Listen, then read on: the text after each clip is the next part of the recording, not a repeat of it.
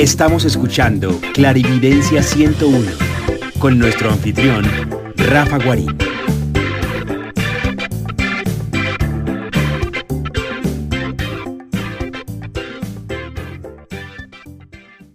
Muy profunda carta que es la sacerdotisa. Eh, dinos, por favor, Leila. Sí, esta carta revela muchísimo, sobre todo cuando aparece, por ejemplo, en, el área de la familia, eh, es clave. Y, saben, a mí me aparece bastante, pues quiero decir a las personas que consultan, eh, la sacerdotisa en ese lugar. También aparece con frecuencia en el lugar del entorno, ¿no? El entorno se refiere como a esas cosas que suceden en el afuera, que aparentemente no tienen que ver con las personas cercanas, pero, pero, sino en el afuera, pero que me afectan, ¿no? Aparecen esos dos lugares. Y para mí, en esa, en esa medida, pues representa lo siguiente, ¿no? La suma sacerdotisa es, ah, es como una influencia, o a mí me revela una influencia, eh, donde salga, ¿no? Depende de donde salga. Una influencia, eh, depende de donde salga, me dice de qué tipo, ¿no? Y en qué, pero como les digo, en la familia aparece, y ya les voy a decir, eh, para mí eso qué quiere decir, porque, porque esta influencia es una influencia la más eficaz. La influencia más eficaz es la que yo no logro detectar, ¿no? La que yo no le tengo filtros. Es decir, mm, con frecuencia le digo a las personas que me consultan, que como les digo sale bastante en, la familia, les digo que, las cosas que, me influyen, eh, que más me influyen, eh, son las que no les tengo filtros la que, las que no le tengo, eh, sí, las que no me doy cuenta. Entonces, por ejemplo, les digo, mire, si viniera una persona de afuera o que usted acaba de conocer y le dijera, ay, pero es que su sentido del humor sí es ridículo, o sea, es muy malo. Usted sí es como de muy malos chistes. Entonces usted enseguida dice, por ejemplo, ¿no? En ese caso usted enseguida dice, no, pues esta persona no me conoce, está loca. No, pues no. ¿Cómo se atreve a decirme algo así si no me conoce, si jamás le he contado un chiste ni siquiera? Pero en cambio, las personas entre, entre digamos que uno más quiere o las más habituales o, las más cercanas, uno no les tiene filtro. Es decir, uno no está... Eh, eh, estas personas de a poquito, incluso con el amor, ¿no? Por eso, por eso tal vez quizás me sale a las personas tanto en la familia.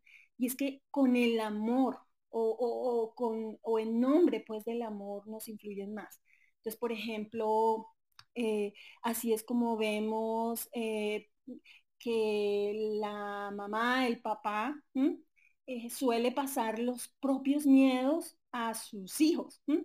Entonces, como, por ejemplo, salen casos como, a ver, trato de dar ejemplos concretos para, y bien sencillos para hacerme entender, ¿no? Entonces, eh, por ejemplo, una persona que, va a hacer un, negocio, entonces va a, invertir el dinero que tiene en ese negocio, el dinero que ha ahorrado. Entonces resulta que la familia que lo quiere, mamá, papá, hermanos, que lo quieren tanto, empiezan a, darle a él sus propios miedos, que no, son, que no son de esta persona, del consultante, sino que son de ellos mismos, pero lo quieren y le dan sus miedos. Entonces empiezan a decirle, ay, pero es que no, pero es que ahorita después de pandemia, es que si has visto las noticias, todo, todo está terrible. No, por favor, no inviertas, no, porque no buscas algo más seguro mira que, la música no da para ahorita a nadie, mira que, no sé, si me hago entender, o sea, esta influencia es la que habla la suma sacerdotisa, una influencia. Entonces, fíjense que mm, dependiendo de donde salga esta carta, yo les pido a, las personas consultantes que como primera acción eh, pongan filtros. Entonces, eh, sí, definitivamente como todas las cartas depende con quién dialoga, pero por darles un ejemplo, les digo, mire, eh, abre tu oído y cada vez que escuches, no se puede, eso está mal, cuidado, eh, debes saber eh, de quién viene y, si se, trata de un temor de esa persona y no tuyo, ¿no? Entonces, esto es importante. También les decía que además de la familia, que es donde más de verdad, en nombre del amor, es donde las influencias pues son por supuesto más grandes, pero donde uno no le pone filtros, ¿no? Sino que simplemente deja que con un gotero día a día los familiares, la gente que uno lo quiere le vaya dando estos miedos, ¿no? Pero en el otro lugar donde también sucede mucho es en ese lugar que les decía de esta lectura, esa área que se refiere al entorno. Entonces, por ejemplo, por ejemplo, ahora está saliendo mucho en el entorno de las personas, mm, de las personas que están haciendo emprendimientos, que tienen negocios, que, porque sale que estas personas están escuchando del mundo exterior, así es como goterito, em, están escuchando que los negocios no funcionan, que, que, las cifras que saca el gobierno dicen que nada funciona, que la economía, que todo es efecto de la pandemia, que entonces todo esto hace que esta influencia se traduzca en que la persona va diciendo, uy, no, no, yo mejor no, ahorita no abro una panadería porque si yo acabo de ver todas las panaderías que cerraron, si veo las noticias y me dicen que las panaderías son ahorita las que menos venden, si me hago entender, esto para mí es la suma sacerdotisa. Y depende mucho de dónde salga, por supuesto, pero les acabo de decir como los dos sectores a mí donde más me sale, donde veo que en este momento están más saliendo, que es la familia como les digo, es la influencia en la que uno no les pone filtros, uno no le pone filtros, sino que uno trata como de, como de, digamos, como a uno le queda más fácil decirle no a la influencia de personas que uno no quiere, que uno no conoce, que no tiene ningún, pero mientras que con la gente que uno tiene una cotidianidad y que uno quiere, y incluso también puede salir la suma sacerdotisa, por ejemplo, en compañeros del trabajo, que uno le están diciendo así de una manera que uno no se ha dado cuenta, es decir, uno no le ha puesto filtros, compañeros del trabajo que uno le están diciendo, ay, es que tú no puedes, no, no, no, tú deja ese temita ahí porque tú no vales, o sea, tú ahí no te metas. Si me hago entender, depende de donde salga, es que yo encuentro esa influencia. En pocas... Para mí, perdón. Eh, dale, Nayeli, cuéntanos. Sí, que para mí, eh, tratando también de, englobar lo que platica Leiva, para mí es la sabiduría interior absoluta. Tal vez lo que, lo que, lo que estaba diciendo Leiva, tal vez, sea que hay que hacerle caso a esa intuición absoluta que tiene uno, esa absoluta certeza y sapiencia de las cosas y que uno encuentra en lo más profundo de uno mismo, meditando, cerrando los ojos, con sueños. Eh, la sacerdotisa habla de la luna, tiene una luna en los pies, tiene un papiro en las manos, habla de la tora, tiene columnas alrededor, a los lados, que habla de la espiritualidad aterrizada en, este mundo. Em, y habla de lo femenino, de esa fuerza de la intuición femenina que existe en cada persona, hombres o mujeres, pero que es otra vez que te guía, que te guía a través de la noche eh, y, que, que, que, y que es verdad y que es lo único que deberíamos escuchar y que hay que sentarse, hacer una pausa para escucharlo. Mira que ah, eh, eh, eh, lo bonito es, que cada vez va tomando más forma cada una de estas imágenes y cada vez se la vamos apropiando, identificando. Y hay una cosa que, que sucede con la relación al tiempo y es que cuando nosotros tenemos un lastre, cuando nosotros tenemos una falta de, digamos, de intuición, de confianza, eh, el tiempo se puede frenar o se pueden armar bucles.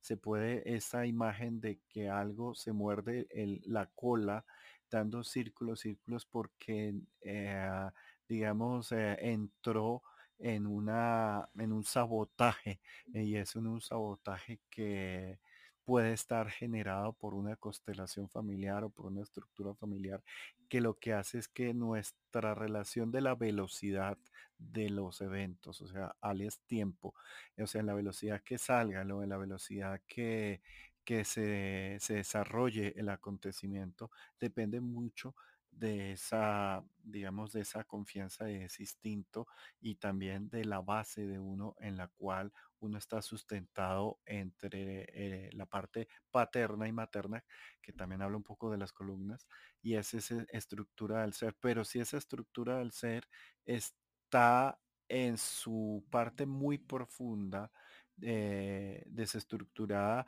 va a dar a otra, a otra, a otra carta que es la que voy a citar ahorita, pero no antes eh, dándole la, la bienvenida a Victoria. Hola Victoria, buenas noches, ¿cómo estás? Bienvenida Victoria. ¿Me oye? Veo que tienes el micrófono prendido, pero no, te estamos oyendo todavía, Victoria. Bueno, eh, me es tanto que se soluciona la comunicación. Alejandra, ¿tú qué opinión nos das sobre esta carta eh, que es la sacerdotisa? Bueno, sí, coincido mucho con lo que todos dijeron. Básicamente también para mí representa muchísimo la intuición y escuchar la intuición, o sea, tener la sabiduría que todos tenemos eh, y que a veces algunos desoímos, ¿no? Pero siempre está aconsejando eh, quizás que es un momento de dejarte guiar por la intuición, por esa voz interior. También representa abundancia de conocimientos, de sabiduría, eh, porque la sacerdotisa, no sé si, no recuerdo en el Marsella, pero al menos en el Rider White, que es la imagen que puso Silvina, ella está con el pie sobre una luna. y eso indica también el control de el inconsciente, de la parte emocional y, también en ciertos aspectos representaría para mí a la abuela, o sea, hablando del tema familiar y todo eso, porque tiene la sabiduría de las abuelas, que saben todo eh, por los años, por la vida, por la experiencia, ¿no? Eh, bueno, eso y después en general coincido con todo lo que ustedes dijeron que, es muy bonito ver esa percepción. Eh, y lo que quiero que, le tengan que veces esa, esa aceleración o desaceleración de lo que uno percibe eh, en su entorno. Me explico.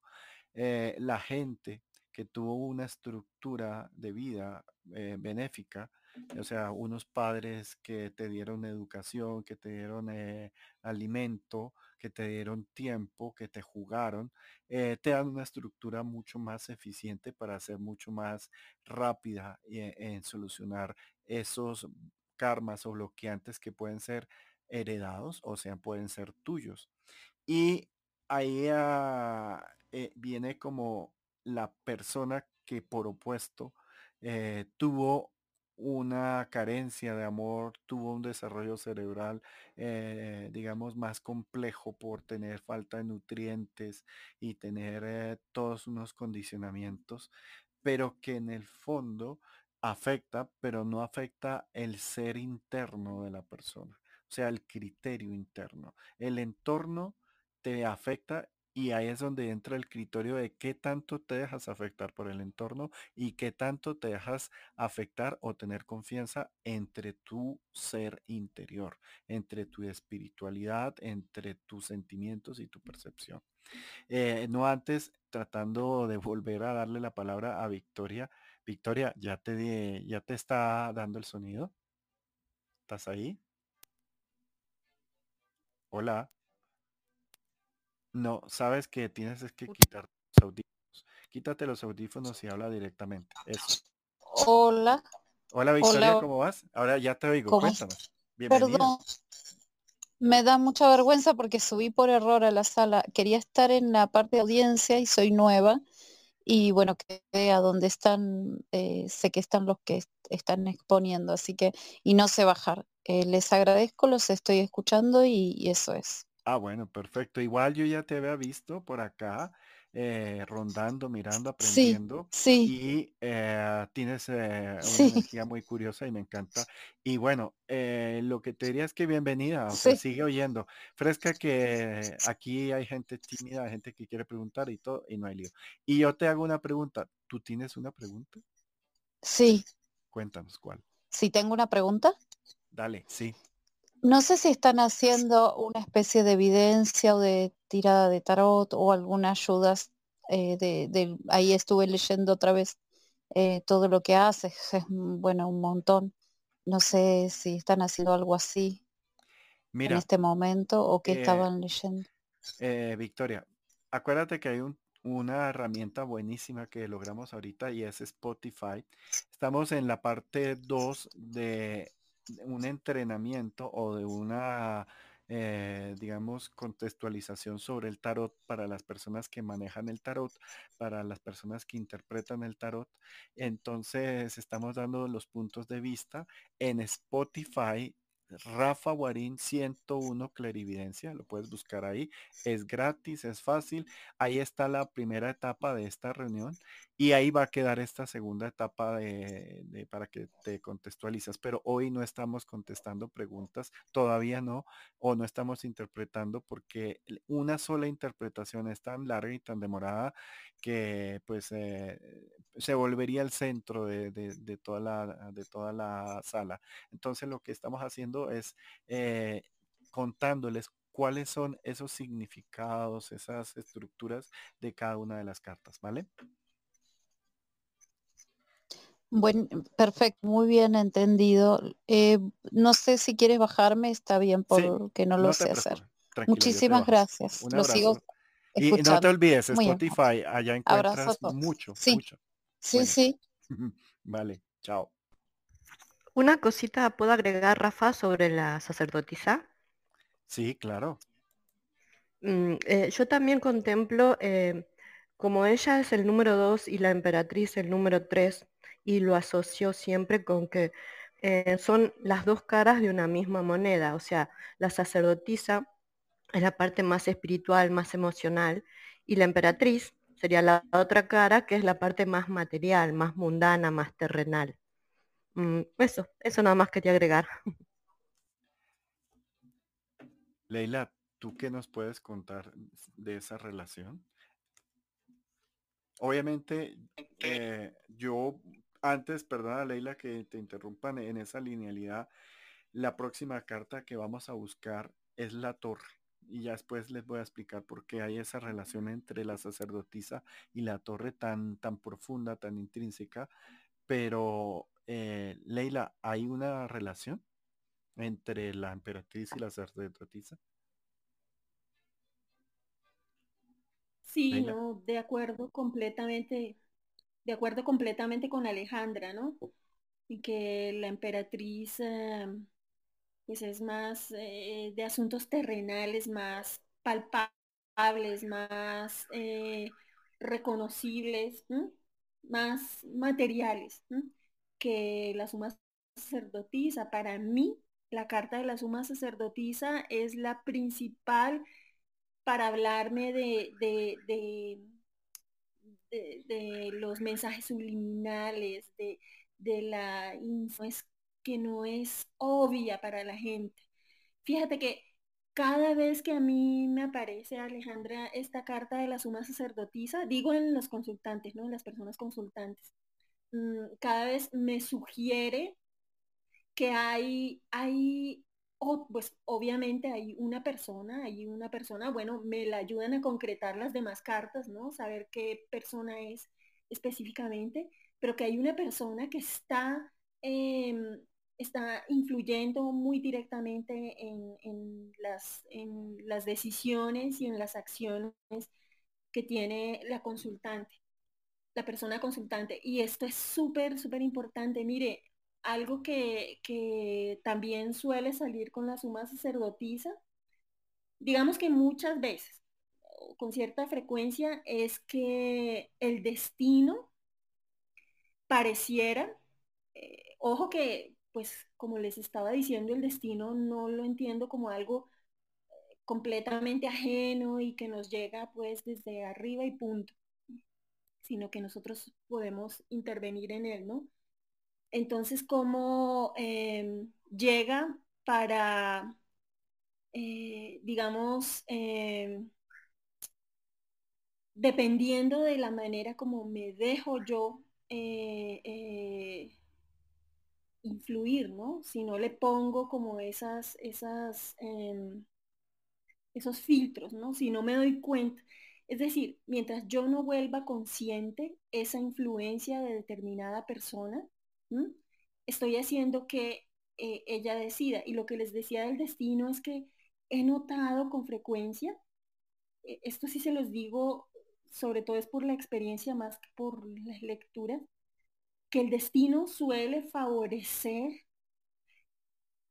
suele favorecer las decisiones que tomamos genuinamente nosotros, sin influencias. Es decir, muchas veces sale cosas como, mira, eh, cualquiera que sea tu decisión, desde que la tomes tú sin escuchar a los demás, eh, el destino te va a favorecer y allí va a, vas a tener como lo que quieres, ¿no?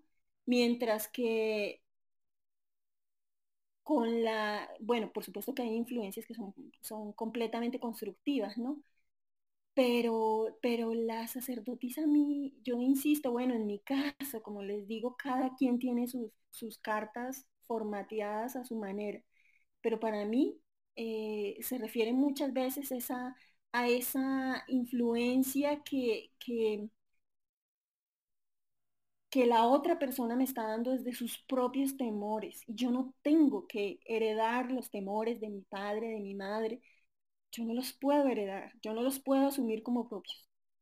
Entonces, eso. Mientras que la, la emperatriz, pues la emperatriz, ella sí habla pues de, como ven, la emperatriz es la carta de, una mujer que está embarazada. Es decir, me habla a mí de gestaciones, de procesos, otra vez desde donde salga, ¿no? Desde el lugar donde salga y con qué otras cartas dialoga, que me ayuden a concretar, ¿no? De qué proceso se refiere, de qué gestación. Entonces es algo que se está creando muchas veces, muchas veces, por ejemplo, eh, a las personas consultantes sale como que mm, ya hay un proceso que en este momento se está llevando a cabo y que va a tener que ver contigo en breve, ¿no? O en algún momento. Y, te va, va, a incidir pues en tu vida, ¿no? Pero son procesos concretos. Se refiere a procesos muy concretos. Entonces por eso me gusta Mm, pues la comparación que hizo Alejandra de cómo la emperatriz se refiere a temas más, más reales, materiales, específicos, mientras que la emperatriz se refiere a procesos más subliminales, a procesos pues de, influencia como más, menos mm, perceptibles, menos no, o sea, no, no perceptibles. Entonces, cuando leo a las eh, a, la consultante o a una persona consultante le pregunto, bueno, o si, es decir, usted reconoce esta influencia, entonces eh, con seguridad la influencia que me digan esa no es, porque precisamente la sacerdotisa se refiere a influencias o la manera como otras personas inciden en mis decisiones y en mi destino eh, sin que yo lo note. Entonces, cualquiera que me digan como, no, pues yo creo que esa es, seguramente no, porque este personaje se refiere a alguien que, quien consulta no ha detectado. ¿no? es fácil de detectar, mientras que la, la emperatriz sí. La emperatriz es un personaje que uno puede eh, confiar en que, en que la persona consultante lo sabe reconocer y dice, ah, claro, eso es tal proceso o esa es mi amiga o esa es, si me hago entender, o sea, es, esa es la diferencia. Entonces, de acuerdo con Alejandra. Nayeli, ¿tú qué nos puedes contar en tu experiencia sobre la emperatriz? Cuéntanos, por favor. Ah,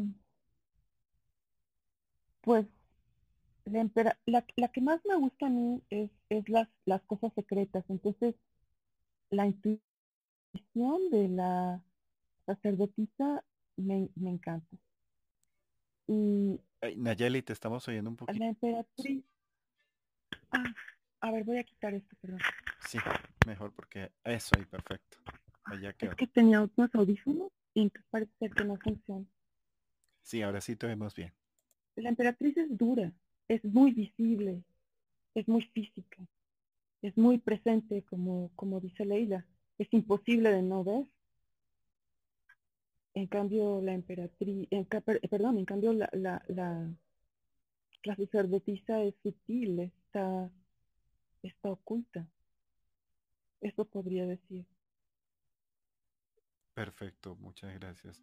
Eh, qué lindas eh, conclusiones se llegan a, a, respecto. Yo creo que hice una burrada y María Victoria, no sé dónde, si la saqué a la audiencia o algo, si alguien eh, me oyes por ahí, Victoria, no te veo, pero no sé, porque ahí decía devolverte, pero no sé dónde te volví. O sea que perdóname, si estás por ahí, bueno, puedes levantar la mano y, y, y bueno, no sé si alguien la vio, porque lo que le digo que yo tengo una pantalla muy pequeña, muy ah, reducida para darme cuenta.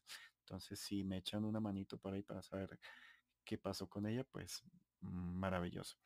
Otra de las cosas que quería comentarles con respecto a esa relación de confianza ah, que se tiene de la emperatriz y a veces la que tiene internamente, lo que la emperatriz tiene externa, eh, la sacerdotisa tiene que comenzar a, sacarlo, a, explorarlo, y muchas veces es esa confianza. Y la confianza se estructura a través de la experiencia. Hay que tomar una decisión que es lo que yo llamo el vector de la responsabilidad, que cuando alguien adopta una responsabilidad desde el corazón, desde el amor, muchas veces no sabe cuál es, va a ser el resultado, pero eh, ese proceso que lleva eh, después de tomar la experiencia, eh, la responsabilidad, perdón, es la experiencia como tal. Y una persona que tiene experiencia logra la confianza. O sea, cuando ustedes han hecho repetidas veces un evento, eh, de varias formas, de varias estructuras y, y como que le, se, se torna cómodo, se torna fácil, se torna habitual, poco a poco se va cimentando la confianza en sí. Y esa confianza en sí también debe tener un equilibrio, porque ese equilibrio tú eh, puede que se vuelva ego o se vuelva ya eh, la falta misma de la confianza en tu estructura. Esa estructura ya la vimos cuando se hereda, cuando, cuando se hereda de los padres, cuando se hereda de, esa inercia que tiene un, ritmo y una velocidad en tu vida y que depende que se acelere o se frene un poco. Pero hay a veces que la misma persona, eh, por fuerza o por ingenuidad o por ego o por falta de confianza, eh, no confía en esa relación entre sí mismo eh, acto y consecuencia, vuelvo repito, acto y consecuencia, y después en confiar en, esa voz o en ese buen puerto o buen resultado que lleva. Y genera el nacimiento de una carta eh, que mucha gente la sufre porque es la torre, es esa parte eh, de, hey, dejaste cosas por hacer, dejaste cosas por realizar y cuando tú cimentaste en, en algo falso o en algo no concreto, no experimentado a través de la experiencia, de la responsabilidad y como resultado la confianza, se te cae toda tu estructura y te toca repetir karma, te toca repetir pruebas. Entonces, mi querida Leila, ¿qué nos puedes contar de esta tan compleja carta y tan estructural como la torre?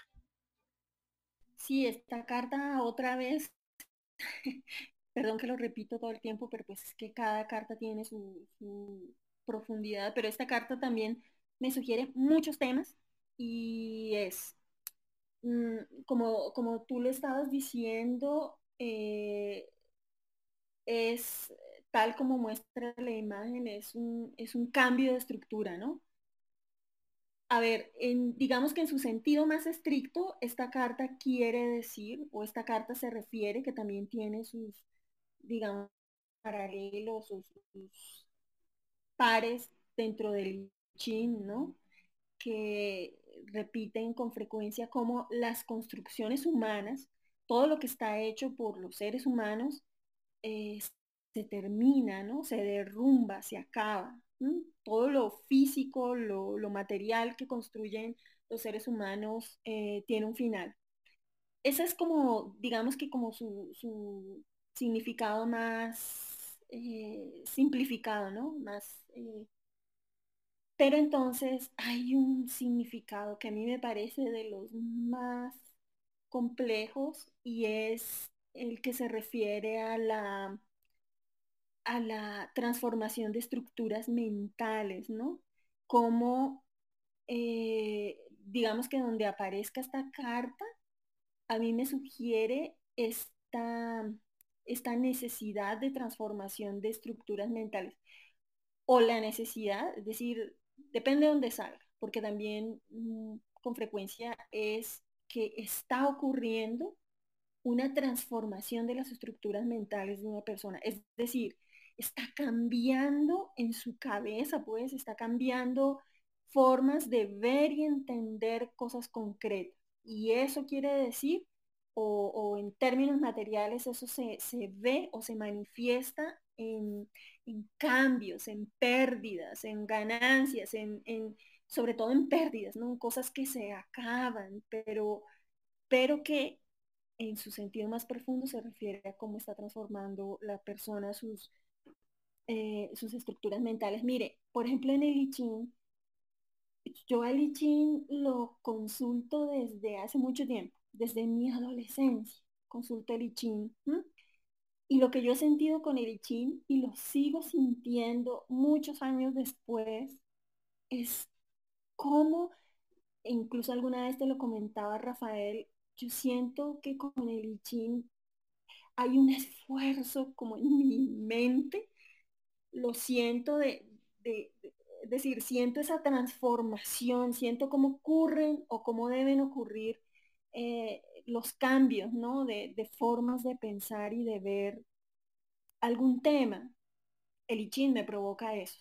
O sea, eh, cómo pensaba de una manera completamente diferente y cómo ahora pienso eh, de otra, ¿no? Y esa transformación, pues son muy grandes. Y el I por ejemplo, eh, en la que encuentro muchos paralelos con esta carta, pues digamos que es fundamental eso, ¿no? Cómo uno está dispuesto, cómo uno está dispuesto a cambiar realmente. Eh, porque claro, a veces uno dice, sí, yo cambio, yo cambio, pero finalmente eso se queda es en la palabra. Entonces hay algo que tanto el tarot como el I repiten y es que los verdaderos cambios no se producen sino hasta cuando llegan al corazón. Es decir, uno puede repetir la teoría de no, yo no me vuelvo a dejar a maltratar, yo no vuelvo a meterme en una relación de pareja en el que me menosprecian, en el que me subvaloren, y uno se lo repite y teóricamente uno lo tiene. Pero solo cuando llega al corazón es cuando realmente uno, uno eh, asume ese cambio y uno cambia.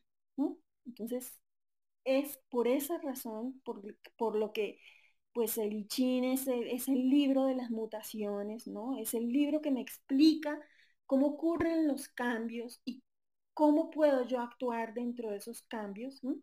Por eso, eh, también en, el tarot, eh, pues le encuentro mucho significado a esta carta, eh, significado que me ha ayudado a dárselo el tarot en ese sentido, ¿no? A mí, la torre la, es un espectacular despertar. cuando ya todo se ha acumulado de tal manera que es imposible continuar, cuando has dejado de escuchar porque se te dijo y no lo escuchaste y ya no es posible continuar porque si no escuchas se te dice dos veces y después se te dice tres veces y después y cada vez al principio se susurra, pero después ya son gritos y cuando ya es insostenible se cae todo. Y, tiene muchas bendiciones también porque es cambiar la estructura de todo tu, ser, es volver a, nacer casi casi.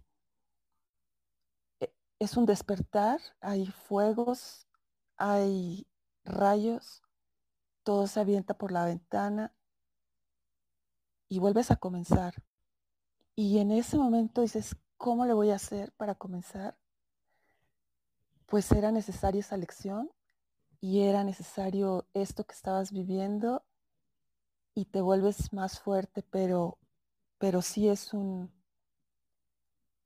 pues espectacular, todo el drama humano. Eh, con decirles de una consultante, cuando eh, eh, era la carta esta para ella, le dije y me dijo, es que estoy ahorita en la comisaría de policía firmando mi orden de restricción para una pareja abusiva, eh, ya golpes, ese tipo de, situaciones justo de no escuchar las alarmas rojas, llevar la relación hasta que hay golpes, por ejemplo. Es uno, un pequeño ejemplo, pero para, solamente les quería platicar de hasta dónde llega uno de no escuchar hasta que ya a veces es que uno es muy terco.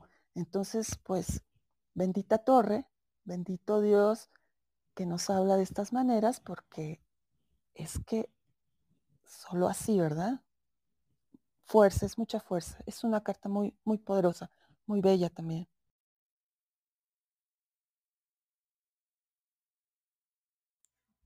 Querida Alejandra, ¿Qué nos puedes dar tu opinión sobre, sobre la...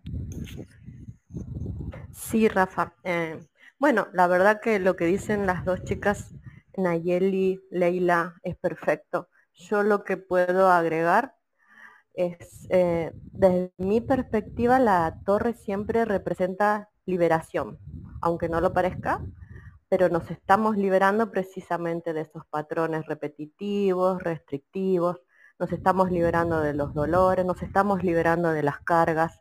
Entonces es como mm, nos cae un rayo en la cabeza, como la carta lo marca, o sea, algo que te despierta, que te reaviva y duele, duele muchísimo, pero es necesario, es el proceso de transformación. Y siempre contemplo que es eh, como un periodo de transformación en tu vida porque yo siempre las asocio con las cartas que vienen antes, que vienen después, y si nos fijamos, empezamos con el 12, que sería el colgado, donde ahí es como que el tiempo se detiene, y después viene el 13, que es la muerte, el 14, que ya descansamos un poco, después entramos 15, el diablo, y 16, la torre. Entonces, es, lo que siempre me indican son, esas cartas son periodos muy profundos de transformación que en muchos casos, parecido a lo que decía Nayeli, este es como entras en la noche oscura del alma, tocas fondo y de ahí solo te queda hacer piso y volver a subir, o sea, transformarte. Eh, bueno, es un sentido muy profundo, la verdad, la torre. Eh, y después pasamos al 18, que es la luna, pero bueno, no voy a adelantar. Por eso yo digo que es un periodo de mucha transformación para cualquiera. Eso nomás, Rafita. Pues qué lindo.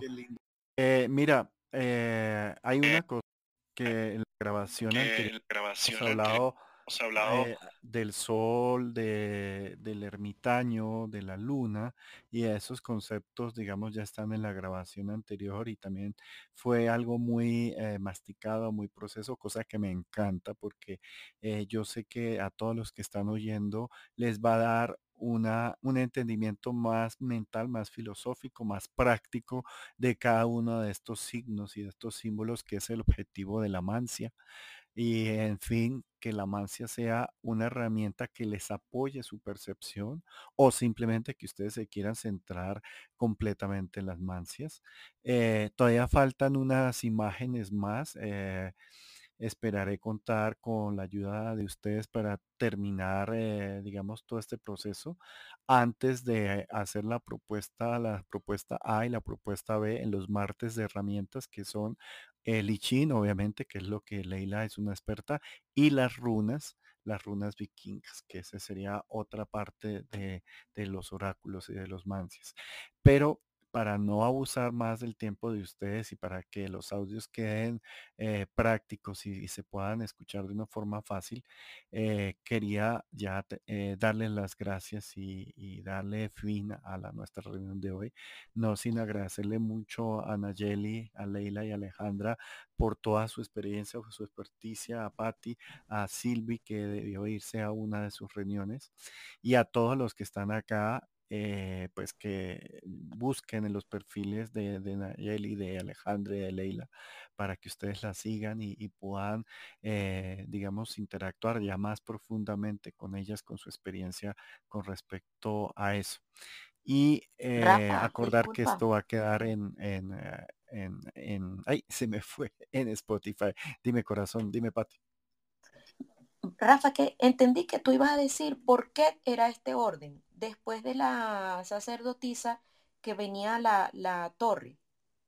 ¿O fue que me perdí de algo? ¿Tú no ibas a decir por qué tenías este orden? ¿Que tenía que ver una cosa con la otra? Eh, mira, eh, yo a veces hago de, de conductor para llevar una linealidad en el entendimiento de la estructura del ser.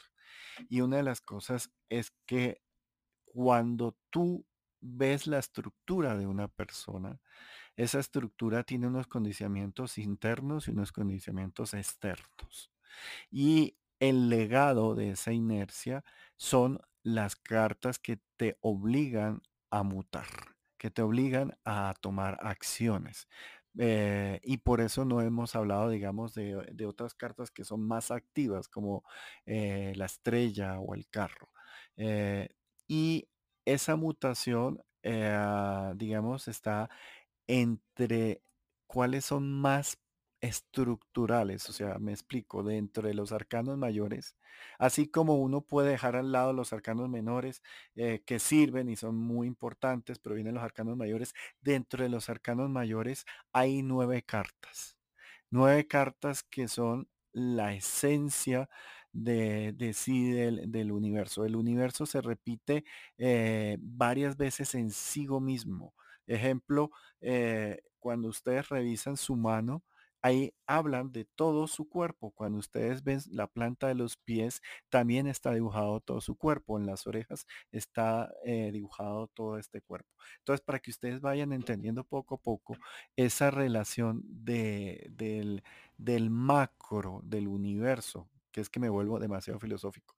Eh, y quiero ser un poco más práctico con el interno del yo, del, de la, esa identidad única, de esa creatividad única, de esa apropiación única de cada individuo, eh, se puede dar eh, un entendimiento muy importante, muy filosófico de las herramientas que cuando un mancia comienza a entender eso, les digo que es común comience a ampliar o exacerbar o amplificar sus herramientas de percepción. ¿Cómo así, Rafa? O sea que cuando alguien lee bastante el tarot, suele con el tiempo eh, ejercitar o, o amplificar sus herramientas de percepción.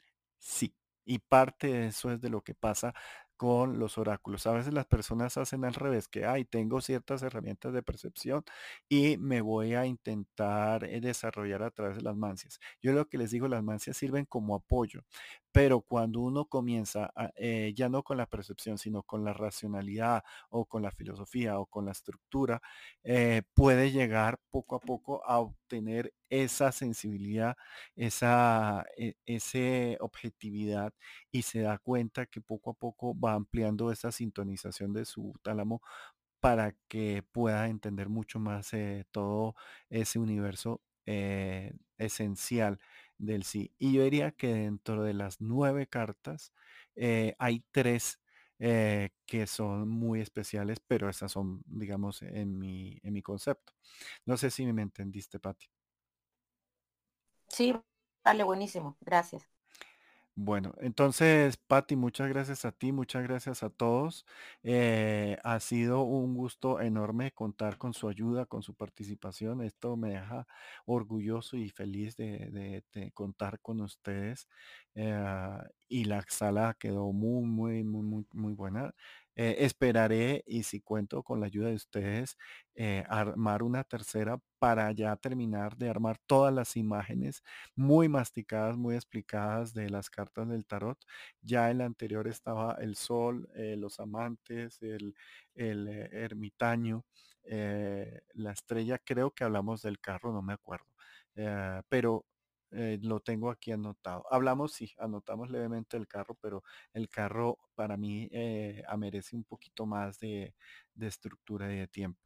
Entonces, eh, Patricia, Nele, Nayeli, Leila, Alejandra, muchas gracias por su ayuda.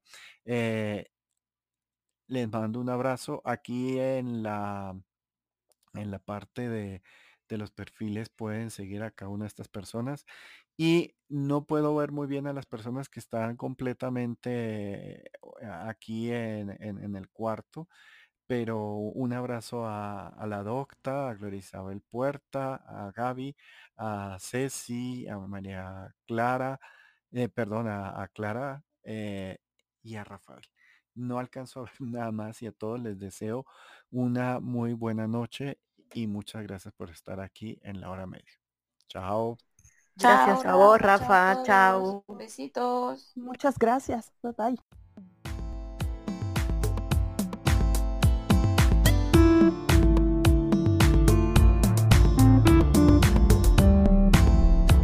Continúe con este su podcast, Clarividencia 101. Si desea conectar con Rafa Guarín, hágalo a través de un mensaje en su cuenta de Instagram. Arroba Bienestar Estudio.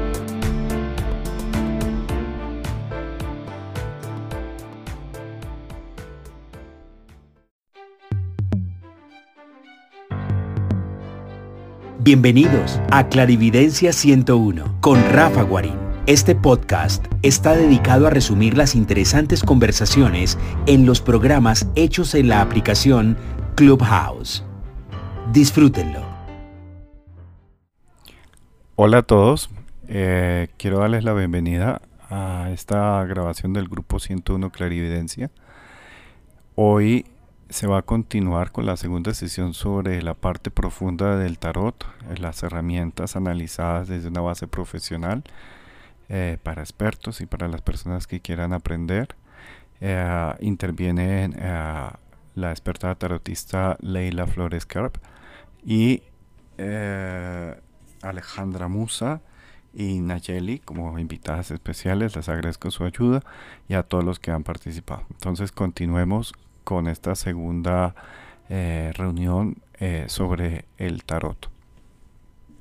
Está en nuestro corazón que si a los, bueno, que a los 20 eh, tengo que haber ya decidido qué oficio, qué destino, que a los 25 las mujeres tienen ya que haberse casado, bueno, no sé, depende de la cultura, ¿no?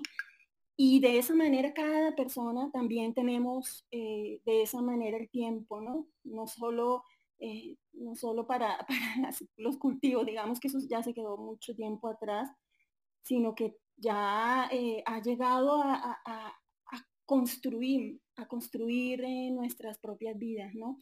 Y nos ponemos plazos. Entonces, ya a los 40, pues no, ya a los 40 tuve que haber sentado cabeza, ya a los 50, pues caramba, eh, ¿Puedo, tengo... ¿puedo?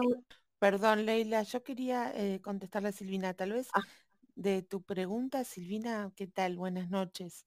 Buenas noches, Rafa y Eric.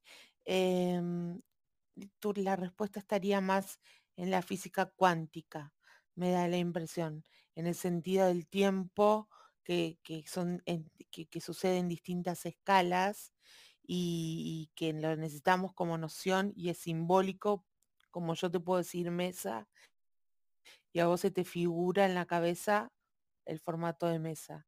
Es simbólico desde ese lenguaje. Por eso digo es que es igual que el lenguaje. Es una construcción en ese caso. En la física cuántica pasa lo mismo. Nosotros Nosotros nos nos construimos. construimos. Si Si no, no, este, este, estaríamos estaríamos viendo varias veces en distintos otros niveles. Te agradezco, Mónica, esto que has eh, dicho porque, bueno, así es. Entonces, fíjate que esa construcción, ¿Puedo decir ¿Puedo una decir una cosita? cosita? claro, Eh, lo que a mí me parece en relación al tiempo y a la percepción que tenemos este, de pasado, presente y futuro, en relación también al tarot, Leila, es como que es una construcción que fue necesaria para que podamos tomar un posicionamiento en esta 3D. Porque, o sea, e- es una concepción lineal, obviamente, sabemos que todo es simultáneo, la mayoría de las personas este, nos damos cuenta que está ocurriendo todo al mismo tiempo, pero para que en algún momento la humanidad eh, pueda captar eh, lo que viene antes, lo que viene después, lo que estamos ahora, fue necesario eso del pasado, presente y futuro. Obviamente que sí, que está bien lo que vos decís, eh, involucrar todos los demás aspectos, pero a veces las personas para que puedan darse cuenta, al menos cuando yo hago una interpretación, lo que siempre digo, por ejemplo, si yo analizo tu pasado, vemos por qué tu presente está como está y el futuro que yo veo acá podría ser positivo o podría ser auspicioso o podría ser negativo o un poco feo, pero siempre involucremos en esto el libre albedrío. Es decir, si vos haces un cambio, eh, una transformación desde que lo que está aconteciendo en tu vida en este momento y a raíz de tu pasado, las cosas pueden cambiar. Está en vos la decisión. Y les digo siempre, por eso venís acá, para que yo haga una interpretación y ver mm, qué podés modificar. No sé si me explico.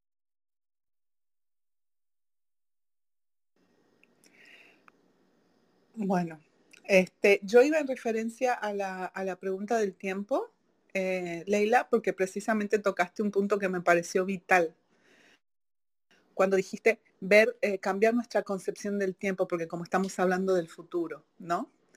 Eh, mm, entiendo que la física cuántica lo aborda, pero entiendo que, o sea, ir con esa cabeza despejada a una consulta de tarot y con otra visión de la realidad a la cual podemos transformar, y a eso es a lo que, lo que de alguna forma buscamos apoyo para eso, es eh, ver la realidad y ver el futuro y ver el tiempo diferente. Entonces, eso me pareció súper importante, Leila, me pareció increíble cuando lo dijiste. Revaluar nuestra concepción del tiempo. Simplemente quería acotar eso.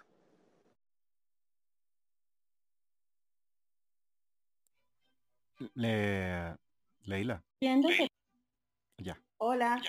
Sí, ah, no, pues todavía no, no puedo manejar bien este micrófono. Pero mira, mm, sí, exactamente. O sea, esta, este tema del tiempo viene a que, a que no como, como persona que va a consultar la- el tarot, sino como tarotista.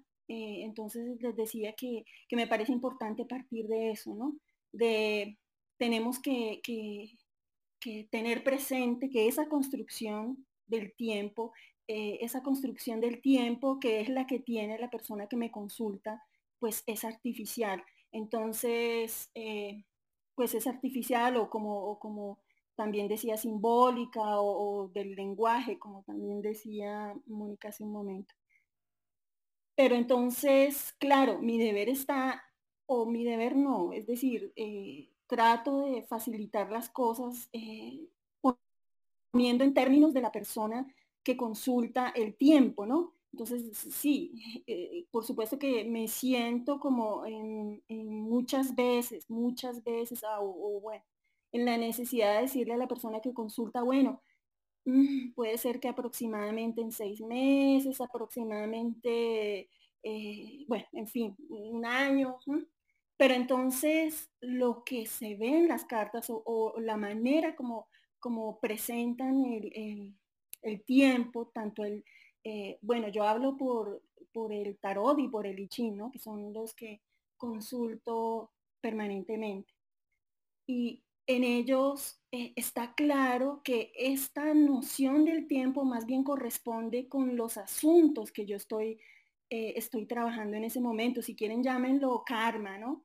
Es decir, el, el tiempo o el momento o la etapa, por decirlo de alguna manera, en nuestros términos en el que yo estoy resolviendo un problema eh, o una cuestión o, el karma, por ejemplo, de, del desamor, digamos, estoy, estoy en este momento trabajando sobre el desamor, los apegos, los apegos emocionales, una dependencia hacia, hacia las relaciones de pareja. Bueno, digamos que lo que me muestra el tarot y bueno, y les digo en, mi caso, ¿no? Lo que me muestra el tarot, así como el I Ching, es, es esa cuestión. Entonces, eso me hace pensar mucho, ¿no? Al ver cómo este manejo del tiempo, que no es fácil, pues, de, de explicar precisamente porque, y de entenderlo, ¿no? Precisamente porque, porque no corresponde con, con, con eh, el, como decían, con el lenguaje, con el símbolo, de lo que esa persona que consulta y yo tenemos del tiempo, ¿no? Pero, pero, pero sí es esta cuestión. Por ejemplo, eh, en estas lecturas que hago, eh, sí, me doy cuenta como, a ver, un ejemplo para, mm, por ejemplo, el, egoísmo, la tacañería, bueno, digamos que estoy trabajando en esta cuestión. Es por resumírselo como en términos más sencillos, ¿no? Porque generalmente son cosas muy complejas, ¿no? Pero, por ejemplo, eso. Entonces el tiempo o el momento o la etapa de mi vida en la que yo estoy resolviendo ese proceso de tacañería, de egoísmo, hace que eh, yo me relacione con las personas y se produzcan los acontecimientos necesarios para que yo resuelva ese problema, ¿no? Si no lo resuelvo o lo que yo he visto en el tarot, esto sí se los digo de, pura eh, tarotista, pues, eh, pero también lo dice pues la literatura en el tema, eh, si no lo resuelvo, frecuentemente estamos hablando aquí de cosas que se repiten, ¿no? Entonces empiezan nuevos ciclos una y otra vez.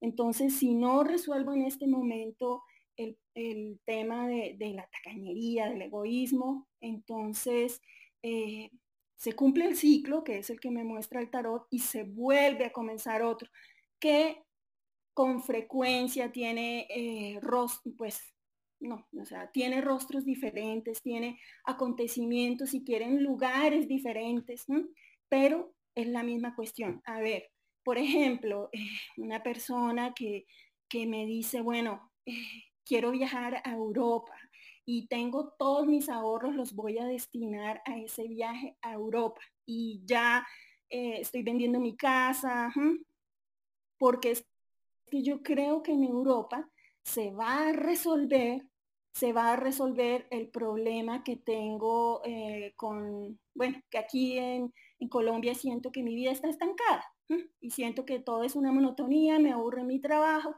y yo sé que voy a Europa y ya he hablado y allá hay mucho trabajo, voy a encontrar cosas fascinantes. Fíjate que esta persona está teniendo esa percepción del tarot que como les decía se puede abordar de dos formas, ¿no? Una, que es más reactivo, una que es más eh, a, los acontecimientos y que él entiende el destino como algo afuera de mí, ¿no? Entonces esta persona viene y me dice, quiero saber si esa apuesta que estoy haciendo de todos mis ahorros va a funcionar en, Europa. Entonces, pues claro, yo que tengo esta, pues, esta forma de abordar el, el tarot que, que va más hacia, pues, eh, eh, hacia las estructuras de estos ciclos, ¿no? Que se repiten una y otra vez. Entonces le, eh, explico a esta persona, le hablo sobre cómo, no importa, si ella no resuelve aquí en Colombia ese tedio, esa soledad que le, que le causa escosor, esa cantidad de, bueno, todo esto que está sintiendo aquí, que, que quiere huir, si no lo resuelve, puede llevárselo sin ningún problema a Europa. Entonces en Europa, dentro de, eh, tú, unos, unos cuantos meses o qué sé yo, un tiempo, depende de la persona, empiezan a surgir estos mismos problemas, pero con otros rostros, con otras calles, con otras, otros, otras características organolépticas, pues. Entonces, esta es la idea del tiempo. No sé si, o sea, yo reconozco que es, pues es, es difícil y sobre todo porque los tarotistas, las tarotistas, bueno, nos, nos tenemos que que abordar la cuestión. No vamos a, hacer que en una, en una, en dos, en tres lecturas, la persona que nos consulta entienda el tiempo y... Entonces, por supuesto que nos vemos ante la cuestión de traducirle eso en tiempo, en el tiempo como ella lo entiende. Pero la verdad es que así como lo veo y, como lo encuentro en el tarot, yo no veo eh, precisamente mm, meses, días, fechas, tanto, o sea, se puede hacer, pero, pero es sobre todo de una manera profunda, el tarot nos muestra esta idea que les decía, que coincide con esta idea del karma como una forma en la que nos estamos construyendo. Entonces, y nos estamos construyendo y así como, como decía Rafael, eh, en, una, en un constante cambio, ¿no? Entonces, eh, ese, ese es. Lo mismo, lo mismo el I ¿no? Fíjense que el I el I con frecuencia en muchos, en muchas líneas, en muchas respuestas, en, sus hexagramas, pues, fíjense que reiteradamente nos habla, eh, o, digamos, no, reiteradamente no, de vez en cuando nos dice en tres años, en tres, en siete años, pero fíjense que este tiempo que nos da el I por supuesto que no es exacto, sino es para, eh, eh, digamos, acercarse a las personas que, por lo general, porque tenemos esta idea del tiempo como, como una medida, como decía uno de ustedes, mm, pero generalmente el I se está refiriendo, así como el tarot, a procesos a cuestiones que, eh, que nosotros resolvemos. Más o menos, espérate, cierro esta, y es que, por ejemplo, si la cuestión de la que está hablando Lichín se refiere a cambiar un hábito, o sea, la necesidad de que tenemos que cambiar un hábito, entonces nos puede hablar de siete años, de, sí, como darnos esa idea de tiempos más grandes, ¿no? Que, que otras cosas más pequeñas que cambiar un hábito, ¿no? Precisamente eso era lo que te, iba a preguntar. Y sí, eh, definitivamente hay eh, esa, el hábito o hay esa dependencia. Sobre todo lo hablo en, cuestiones de relaciones emocionales. Cuando una persona eh, se sabe, digamos, que hay una afectación kármica o una toxicidad hacia, hacia otra persona, pero esa, digamos, ese acción o ese proceder eh, se puede demorar, depende, incluso las mismas personas deciden, eh, yo sé que me hace daño, pero lo quiero postergar porque me, me balanceo en un, en un defecto que puede ser el miedo a la soledad, el miedo a, la, digamos, a, a la pelea o a tener falta de confianza o a tener eh, una dependencia yo diría que incluso a veces hasta medio química con una persona. Y cuando yo les hablo del tarot, Rafael, Una dependencia que Rafa no se escuchó. una, una, quedaste mudo. Ah, ya, ya. De perdón, es que eh, está cayendo un aguacero aquí en Bogotá y, y Tacapún. Yo lo que les digo es que a veces la dependencia eh, o, o esas eh, rutinas de comportamiento tienen que romperse, pero a veces la misma persona sabiendo que tiene esa dependencia no la rompe. Y ahí es cuando yo divido en dos conceptos que eh, los, digamos, los heredo de, de la cultura china, que es el yin y el yang.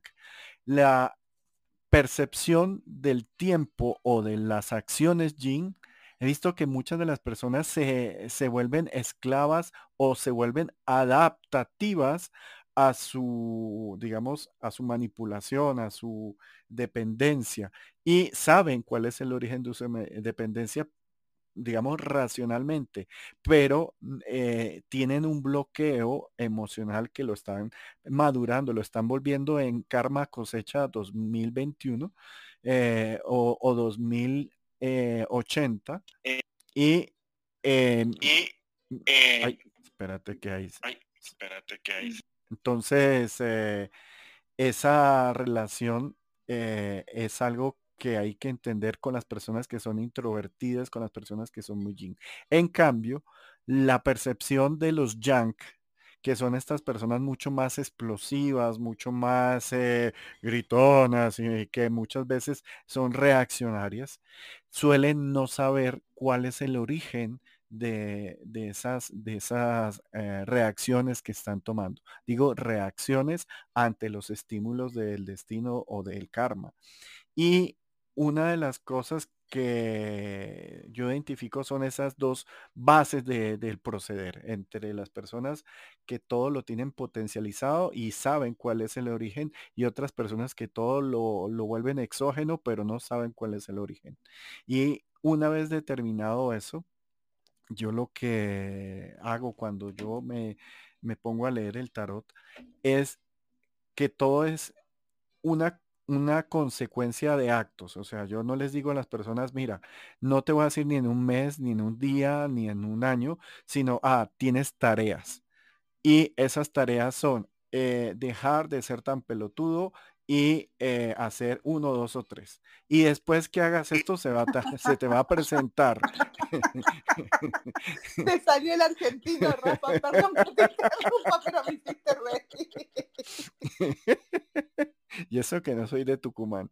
Eh, y eh, esas reacciones abren un nuevo mapa, que es lo que el, el I Ching dice, sí, eh, las acciones tú entre tu pendejada, eh, lo más seguro es que te demores siete años, pero tu pendejada puede ser rápida o demorada. Depende de cómo tú eh, la identifiques y parte del mancia de, de la, del trabajo del tarot y es identificarte, hacerte el trabajo de identificarte cuál es ese, esa, esa en lenguaje eh, argentino pelutudez. Entonces, ahí eh, en, Ahí, en acciones, eh, en acciones, en acciones, en digo, acciones, tienes que hacer estas dos o tres acciones, el tiempo eh, lo determinas tú.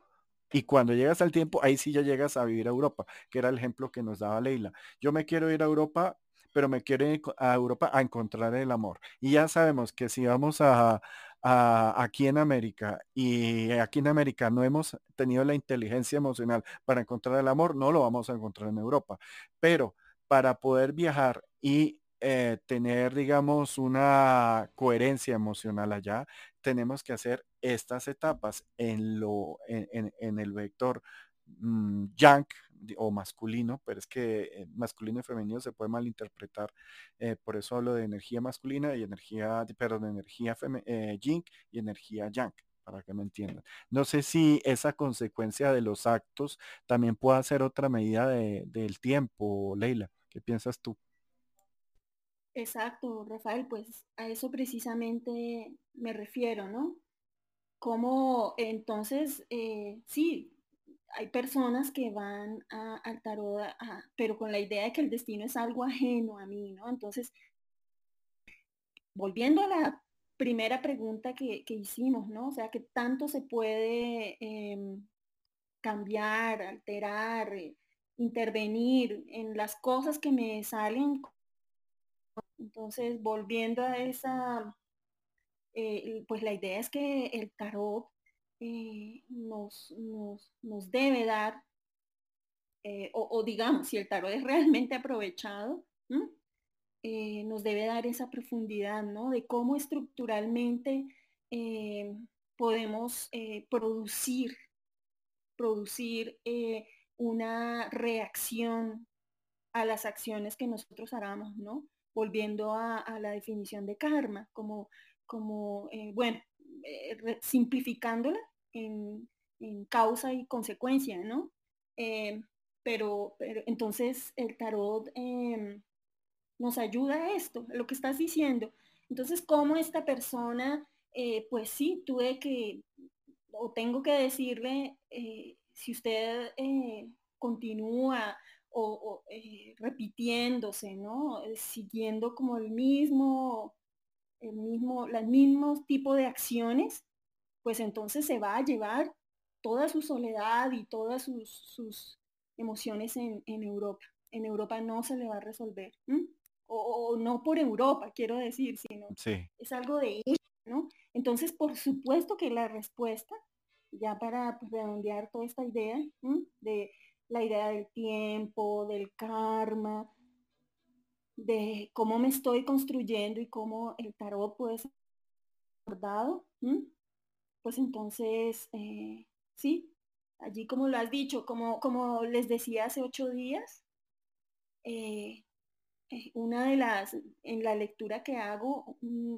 digamos que me interesa, una de las, de las combinaciones de cartas y posición dentro de esa lectura que más me importa, es precisamente esa, que me indica en qué está la persona, ¿no? En cuál es su, cuál es su, la cuestión, el karma, ¿no? La misión, aquello que la está haciendo regresar a lo mismo y a lo mismo y a lo mismo, ¿no? Es como lo, porque una cosa respecto a lo que decía Rafael es que, mira, definitivamente es que es lo más difícil. O sea, la cuestión que tenemos que, trabajar es lo más difícil para cada uno, ¿no? Entonces puede ser que en cuestiones de, pareja, eh, algunas personas te digan, eh, no, pues eso es fácil, o sea, no, no, tú le das mucha importancia, simplemente déjate llevar, bueno, no sé.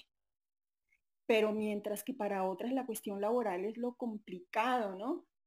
Para otras eh, parejas, es decir, cada uno tenemos esa misión, ese, e, e, ese, ese, karma, ¿no? Eso que tenemos que, transformar y realmente es lo que nos cuesta mucho trabajo, ¿no?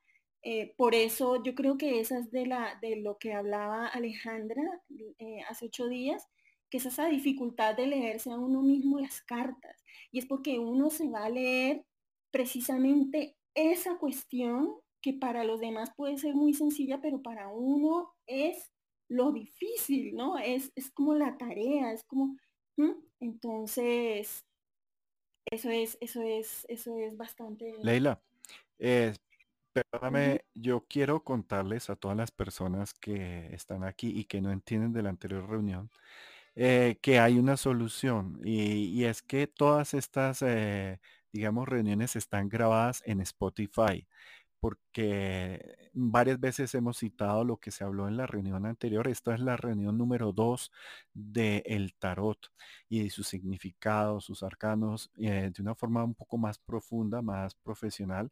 Leila lo maneja siempre de una forma muy, muy racional, muy ah, mental, muy eh, poderosa en la mente. Y si ustedes van al perfil que está en, el perfil de Rafa Guarín, ahí está la dirección de Spotify, igual se la repito, que es eh, Rafa Guarín 101 Clarividencia. Entonces ahí van a poder entender un poco lo que habíamos hablado en las reuniones anteriores para que no queden perdidos. Eh, parte de lo que también les quiero acordar es que voy a dividir en dos partes lo que es leer el tarot. ¿Por qué? Hay personas que lo aprenden a través de un mancia, de esa capacidad mental, analítica, perceptiva de los signos, de los símbolos, de sus engranajes. Y es una persona que está interpretando el, el, el mancia, el tarot como tal. Pero hay otro tipo de personas que lo que hacen es que leen a la persona que tienen al frente, casi que utilizan el, el, eh, tarot como una excusa. Pero el mancia eh, debería en realidad ser esta parte de simbología, de, de signos que habla esas relaciones entre, entre las imágenes, entre esta parte magnética que, que se imprimió a esas cartas a través del consultante. Entonces, eh, no niego que es bueno tener algo de percepción o de escaneo para poder entender un poco más a la persona que ustedes tienen como consultante. Pero si hablamos netamente de lo que es en el tarot, es una mancia y no un escaneo. Pero hay muchas personas que, digamos, que utilizan mayor porcentaje de escaneo. El ideal que yo les diría es que traten de tener por lo menos un 60-40.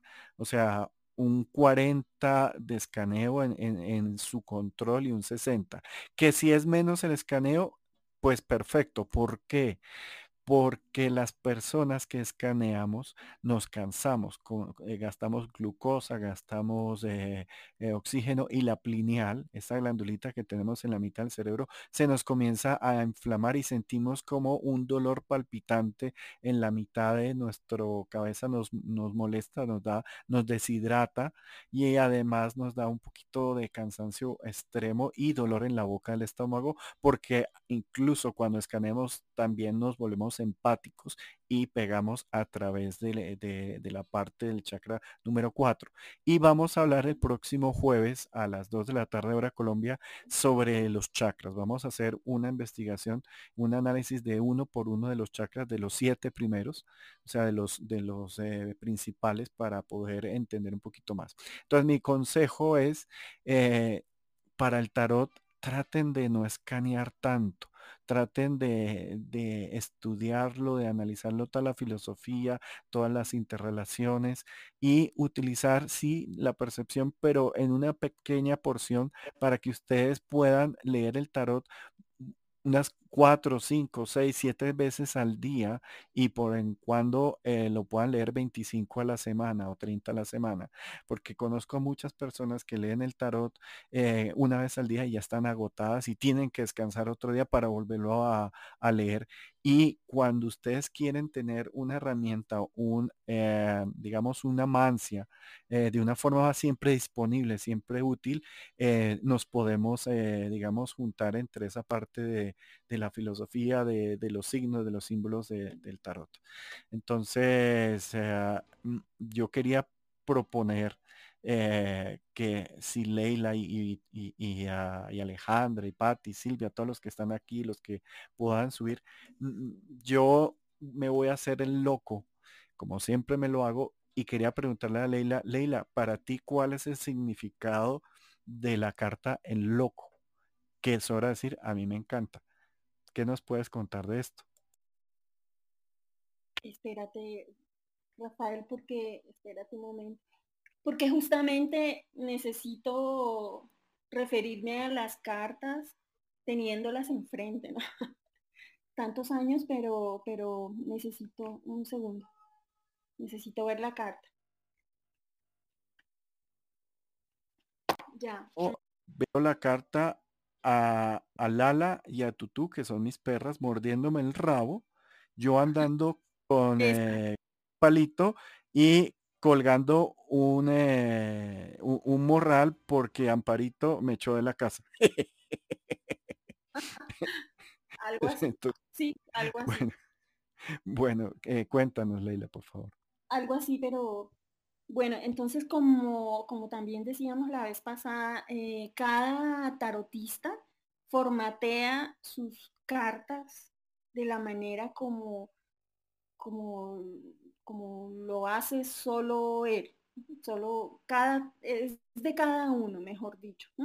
Entonces, por eso me pareció como un buen ejercicio y le, propuse a Rafael que compartiéramos entre las personas aquí que, leemos el tarot, eh, que compartiéramos nuestra percepción sobre cada una de las cartas, ¿no? Como, como decíamos con Alejandra la vez pasada, eh, pues si yo, cuando a mí me leen el tarot, eh, puede ser el mismo que yo trabajo el tarot de Marsella, eh, no trato ni siquiera de hacer mi interpretación, sino que espero que la otra persona lo haga porque ella está trabajando con, su, con sus cartas que ha formateado, como se diga, pues que ha eh, creado de cada una, ¿no? De todas formas, el tarot sí tiene, por supuesto, que cada arcano tiene unas líneas clave, ¿no? de las que sí, como unas normas, unas leyes, unos lineamientos, pues claro, que eso sí tenemos que partir allí todos, ¿no? Pero entonces les voy a presentar mi percepción sobre el loco, ¿no? A ver, el loco es una de esas cartas que, depende muchísimo, muchísimo de con quién dialoga, ¿no? Entonces, en una lectura eh, tengo que pasar a mirar con quién está dialogando. Eso no pasa con todas las cartas. Hay unas cartas que tienen una, una lectura tan, digamos que independientemente de donde salgan, es definitiva y solo una. Pero la, carta del loco es, entonces, para mí. Ojalá si, si ustedes tienen la carta para que la puedan ver, ¿no? Y compararla. Pero eh, digamos que básicamente para mí eh, aparecen dos momentos, ¿no? Eh, uno, cuando me está pidiendo que la persona consultante, cuando me está diciendo que la persona consultante necesita, necesita soltar, ¿no? Necesita dejar sus, sus esquemas mentales, digamos que si esta sale con la torre, yo le estaría hablando de, cómo tiene que dejar ciertos esquemas mentales que le están limitando su, comprensión de alguna, de alguna situación o de alguna cuestión por abordar, ¿no? Entonces, ¿qué pide? Es decir, en concreto, es cuando la carta pide, eh, casi un poco, déjese llevar, no sea tan racional. Bueno, esta es una forma, ¿no?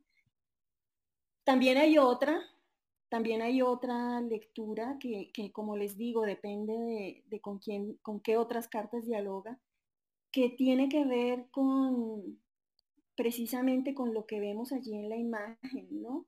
Y es una persona que está, em, que está transitando, ¿no? Está yendo por un camino y que tiene que eh, resistir o, está soportando situaciones que, pues, hartas, ¿no? Como el perro que lo está, lo está mordiendo y lo está, le está rasgando la ropa, pero él, aún así, esta persona continúa, ¿no? Eh, haciendo poco caso como de, de estas, de este perro que está rasgando su ropa, ¿no? Entonces, ¿cómo está llevando esta situación? Listo. Yo a veces veo el esto dicho en términos, disculpa Rafa, pero esto dicho en términos así muy concretos y rápidos, ¿no? Porque de cada carta podríamos demorarnos pues eh, una, una sesión en cada una. Leila, eh, antes de todo, eh, Naneli, estoy tratando de subirte, pero el sistema no me deja. De pronto es porque la lluvia está haciendo, pero seguiré intentando subir a, a Naneli. Pero eh, hay una cosa que en mi significado de loco es muy importante y es que tiene que ver para mí algo con lo que estamos hablando en la concepción del tiempo, porque es como decir, tú te puedes hacer el loco por el tiempo que, que, tú quieras, si se puede decir, que te puedes hacer el loco, pero la vida es el perro. Es esa relación que la vida te quiere llamar la atención, te está diciendo la vida, hey, eh, te estoy mordiendo como amigo, te estoy mordiendo como para que te avispes y no hay no hay o sea, no hay temporalidad para que lo hagas porque se te respeta en tu experiencia, en tu criterio y en tu visión de ver el mundo. Pero eh, mueve el culo, en pocas palabras. Entonces, eh, una de las cosas que, que, marco y por eso escogí el, el, loco es porque la temporalidad del loco siempre me ha parecido bastante importante. Incluso es la única carta que no cuenta con un número, eh, con una, digamos, cronología que se está impactando eh, dentro de las demás y es esa consecuencia muy interna de, esta persona que debe tener fuerza y debe tener, porque para ser loco debes de tener algo, debes de tener mente debes de tener corazón, pero hay unas acciones de evitar, eh, em, yo diría, abrir tu corazón para poderte dejar morder del mundo eh, yo diría que es una síntesis entre el mago y el mismo ermitaño en esa versión opuesta de el loco no está encerrado, está en acción, pero el loco guarda algo dentro de su profundo para poder eh, eh, encontrarse, pero él necesita confrontarse con la estrella y con el mundo. Ahí por eso es lo importante que sea Leila de con quién va acompañado y es déjate déjate eh, morder por el mundo, déjate de huir de ti mismo, deja huir de tus dones, deja huir de tus cualidades, deja huir de tus cosas positivas. Pero como tienes cosas positivas, el universo te va a permitir que hagas estupideces. Entonces, es eso.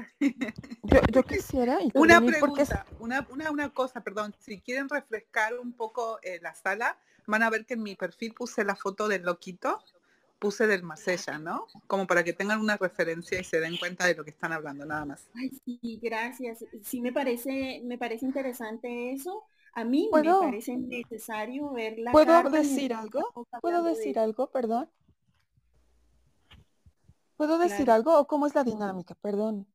Claro que quiero interrumpir. ¿O todos hablamos sobre la carta o eh, no, eh, habla Naneli, bienvenida. Hola, de nuevo, bienvenida, princesa. Hola, Rafa. Nayeli, sí. Bueno, a mí esta carta me fascina. De hecho, qué bien que la pusiste, Rafa, porque anoche soñé justamente que, que me lanzaba al vacío. Wow. Sí. Entonces fue maravilloso porque sí, sí, porque es exactamente, ¿no? La carta de del loco, el artista, que es el, o sea, la intuición, te tienes que, debes de soltar lo, lo, que, lo que conoces y lanzarte un momento al vacío. Pero no es suicida, sino todo lo contrario. Algo así, ¿no? El artista. Lo que hace un artista cuando crea que, te tienes que, lanzar, como decía Rafa, con tus dones, con lo que, con, lo que veniste, con tu talento, y, que, no te, que no te lleve tu inteligencia racional, sino que te lleva otra cosa, tu ser. Y entonces empiezan a suceder cosas, pero hay un momento en el que tienes que confiar absolutamente en el universo, pero debes no ser, no, no, no ser suicida, pues es otra cosa, ¿no? Eso quería decir. Nayeli esa, esa definición y, y sabes, es que perdón.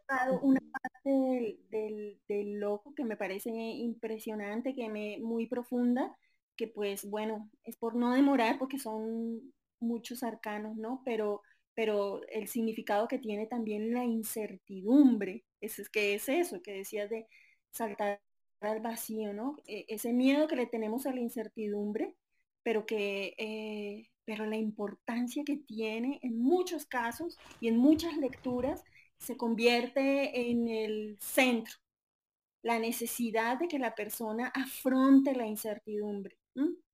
es como... más programas. Sí, para mí el loco es precisamente eso, es como dar el salto de confianza, confiar, confiar un poco y, tener esa eh, seguridad de que para donde vamos es para donde tenemos que ir y también aplicarle un poco de inocencia, este, porque es eso también para mí representa, y como el loco es el cero, en mi caso yo lo que veo que es el, la nada que puede transformarse obviamente en el todo. Este, entonces, por eso el salto de confianza. Eh, confiar en uno mismo, en, lo, en la intuición, en el instinto. Sí, siempre tenemos el sexto sentido o lo que representa el perro, la intuición que nos está avisando, fíjate bien, pero no por eso detenerse, ¿verdad? Porque si nos quedamos siempre estáticos, no avanzamos. Rafa, yo me quedé con una duda, eh, que a ver si me la pueden aclarar. Eh, tú nombrabas que cuando eh, estamos como que interpretando o, viendo el tarot, había, había que usar o no un porcentaje de, de escaneo. Pero también puede ser lo que se siente. A mí me ha pasado que, que me preguntan algo, incluso antes de verlo en las cartas, ya como que la respuesta viniera a mi mente y siento algo en el cuerpo. Eh, eso más o menos cómo se llama. Y, eso es, eso es escaneo, Pati, precisamente. Es que eh, ah. eh, eso, tú estás abriendo un canal, sea cualquiera de los canales, el empático, el, digamos, el escáner o la plineal o la red micelial o el internet, que como ya hemos hablado de esas tres partes de percepción. Lo que pasa, para ti es que eh, si es bueno darle un pequeño, un pequeño grado. El problema es que hay gente que le da casi todo a su percepción y eh, la percepción tiene todo un trabajo previo y, eso lo habíamos hablado y, lo repito, y es la no meterle nuestra personalidad, no meterle nada de nosotros a, al inter, a la persona que vamos a interpretarle eh, las simbologías y, digamos sus energías implantadas en, en, digamos, en los arcanos. Entonces, ¿qué pasa? Si tú eh, conoces eh, algo a la persona, pues, y la, y la vas a escanear, te puedes ya preconcebir. Pero el escanear te va a desgastar, Pati. Eh, si lo haces a nivel empático, como tú dices, sensación, lo estás haciendo con el chakra número 4, con el solar, y ese se rompe y, y te vuelves hipersensible o susceptible y te afecta y quedas muy cansada. Y una persona que lea el Mancia debe estar disponible, yo digo 24/7, en lo que yo conozco a los tarotistas como Leila, que llega alguien y le llama desde Estados Unidos urgente, Leila, Leila, que es que mi novio no sé qué necesito, y después que no, que es que eh, el ministro necesita que tal cosa, y eh, es, un, es una balacera. Y para ti, porque estamos hablando es para nosotros, para las personas que están interpretando, es más sano eh, aprender a controlar ese porcentaje que le estás adjudicando a tu percepción, eh, a ese feeling o a ese ver imágenes, porque depende de qué tipo de percepción estés utilizando, porque desgasta. Entonces, eh, es mejor darle eh, un, análisis como aquí estamos haciendo masticadito de qué significa cada carta, eh, la, cultura, la filosofía entre las relaciones para que te quede más fácil, Pati. Por eso la anterior hablamos de la astrología. y la astrología es, hey, mira, tienes una persona acá, eh, con la astrología puedes saber más o menos cuáles son sus inercias y corroborarlo con tu percepción. aquí sería algo parecido. No sé si me expliqué, Pati. Ya, no, entiendo, sí, no, entendí perfectamente el hecho de que em, es mejor no utilizar como que ese, ese, esa intuición, por llamarlo de algún modo, ¿no? Pero ¿cómo? Porque por lo menos esta vez que estoy recordando que me vino la respuesta y que la sentí en el cuerpo, fue algo que llegó solo. O sea, yo no lo, yo no, yo no lo llamé ni, ni, ni pretendí en ningún momento que era así. De hecho, yo estaba normal, barajeando, voy a soltar la respuesta.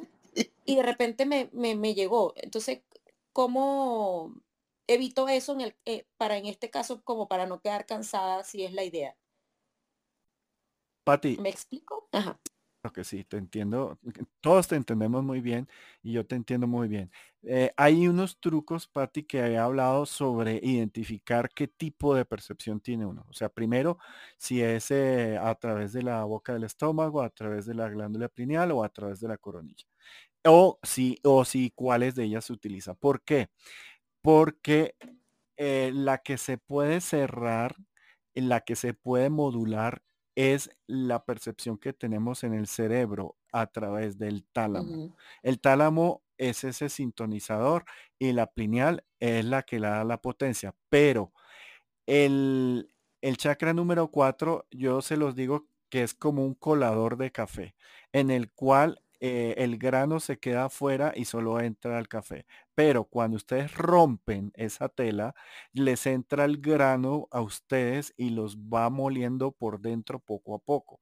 Entonces, para evitar el desgaste de los mancias o de los lectores o de los videntes, eh, hay que eh, digamos, tener esa salud del chakra empático, del chakra perceptivo emocional, que es el 4 cerrado, o sea, más bien protegido. Ahora, el ejercicio de, la, de ampliar o percibir la glándula pineal, eh, ya se los he, he hablado varias veces, el cual hay que aprender a respirar y pujar a través de, digamos, del tercer ojo, que es esta vainita que queda entre los ojos, y con la mano derecha, si es la dominante, eh, sentir el calor no en la frente, sino en la mano, y rotarlo hacia las eh, hacia las horas de reloj, o sea, hasta la una, las dos, las tres, las cuatro, las cinco, las seis, para cerrarlo.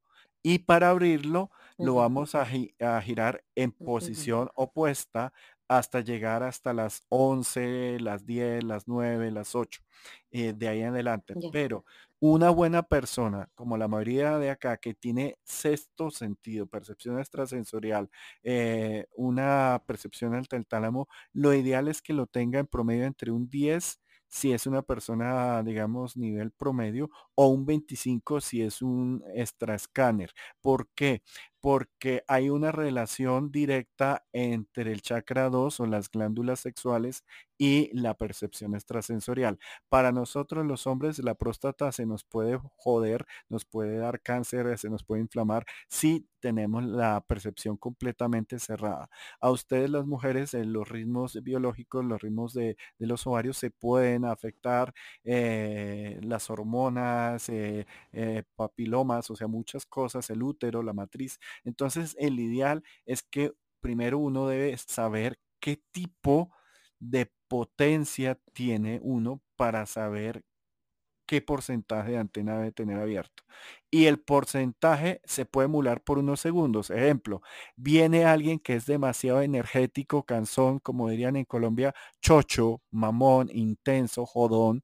Entonces, esa persona es la que, ay, pero es que yo quiero que me digas, que tú digas que el año, que es que yo quiero que cuántos meses, que hay, que yo quiero que una pareja, que dinero, que el número de la lotería, y te contamina, te atafaga. Entonces, ahí es cuando tú sabes que va a venir esa persona, cierras bastante tu percepción extrasensorial y simplemente le interpretas eh, los mancias cuando esta persona se esté conectando con las cartas, abres un poquito tu percepción y lo escaneas un 5%, un 10%.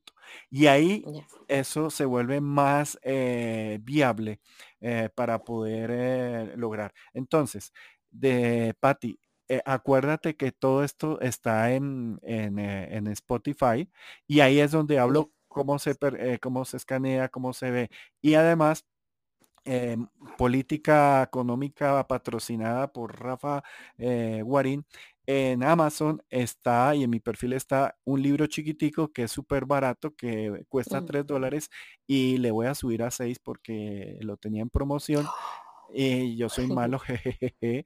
Y eh, esos 3 dólares es porque ahí está una descripción de las herramientas, las 23 herramientas de percepción y cómo evaluar la potencia de, los, de, uno mismo, del 1 al 10, y la potencia de los fenómenos que uno percibe. ¿Listo? Listo, buenísimo, Rafa, gracias. No, buenísimo, ya. Chévere. Y Silvina siempre termina riéndose de mí. de mí, de todos. Ay, no, no. Pero con nosotros, no, con nosotros. No, con nosotros. Todos te queremos, Silvi. Tú eres, tú eres, tú eres muy divertida. Y nos encanta tu risa y, el buen ánimo. Por eso cuando llegaste y tenías una voz, oh, hola. Todos dijimos, ¿qué le pasa a Silvi? Te conocemos. sí, se le notó. Se me notó, tanto. Sí, sí. Hasta yo lo noté. sí. Bueno, eh, miren que voy a seguir poniendo aquí a estas pequeñas eh, menciones y hay una cosa que me parece muy importante cuando uno le está haciendo la lectura a alguien del tarot y es el merecer. Esa capacidad y esa medida de merecimiento o de automerecimiento que nosotros nos ponemos. Eh, ¿Por qué lo digo? Porque a veces esa relación tiempo, esa temporalidad tiene una relación en cómo nosotros percibimos nuestra, nuestro merecimiento, nuestra recompensa, nuestra, nuestras acciones, tanto en lo positivo como en lo negativo. Entonces, eh, mi amiga Leila, eh, yo te quería preguntar sobre la templanza. Busquemos la carta de la templanza, que es la carta número 14 que es esa imagen de una señora eh, pasando unos líquidos de, un, de un lugar a otro y esa relación entre el concepto eh, profundo del merecer. ¿Por qué? Porque parte de esos bloqueos frenantes, o sea, yo lo estoy diciendo en lenguaje coloquial y muy rafalístico, que es muy limitado, eh, eh, que el merecer te puede frenar cierta percepción de tu realidad y cierta percepción de lo que, de lo que puedes proyectar, materializar. Entonces, mi querida Leila, ¿Tú qué nos puedes contar? Y, obviamente Alejandra, Nayeli, Silvi, Patricia, eh, todos los que quieran hablar sobre la carta de la templanza. Cuéntanos, por favor, Leila. Sí, Rafael, que voy a tener también que escuchar el audio que, graba, que, vas, que estás grabando porque me perdí un montón de tiempo, el internet falló. Pero bueno, mm, respecto a lo que estabas diciendo, Rafael, del merecimiento, ah, fíjate que el, bueno, eh, hace ocho días les contaba cómo eh, me interesa muchísimo, o, para mí es súper vital hacer esta lectura de las 12 cartas, que en mi caso, ¿no? He escogido como este, este formato de las 12 cartas porque me permite ver cómo eh, se relacionan las diferentes em, áreas de la vida, ¿no? Entonces yo les contaba que, me gusta también porque allí yo puedo ver cómo las personas eh, desde chiquititas, ¿no? O desde hace 10 años o lo que sea, en algún momento de su vida empiezan a, construir pactos con ellas mismas, ¿no? Entonces empiezan a decir, a pensar y hasta que se lo llevan a su corazón, ¿no? Y, lo vuelven un pacto con ellas mismas que si yo, eh, por ejemplo, hasta que no tenga dinero, no voy a tener una relación de pareja buena y estable, ¿no? Por ejemplo, entonces, ya sea porque esta persona pues ha entendido o aprendido o le parece que eh, para merecer el amor necesita tener eh, eh, su vida construida, necesita tener dinero, necesita tener una casa, qué sé yo, ¿no? Y, y en esta, en, allí es donde yo encuentro que este mismo merecimiento son, son en verdad eh, estos pactos que ha hecho la gente con, ella misma, ¿no? y por eso esta lectura mm, también me permite ver cómo se relacionan las diferentes casas. Yo, yo les decía que, que, no creo, o no creo, no, es que no, no somos eh, personas que tengamos en, eh, la parte laboral por un lado, en un cajoncito muy ordenado, eh, la parte de, pareja en otro cajoncito, todo por separado, ¿no? Sino que en verdad somos un, un conjunto, ¿no? Un sistema. Entonces a veces la gente no percibe claramente, pero algo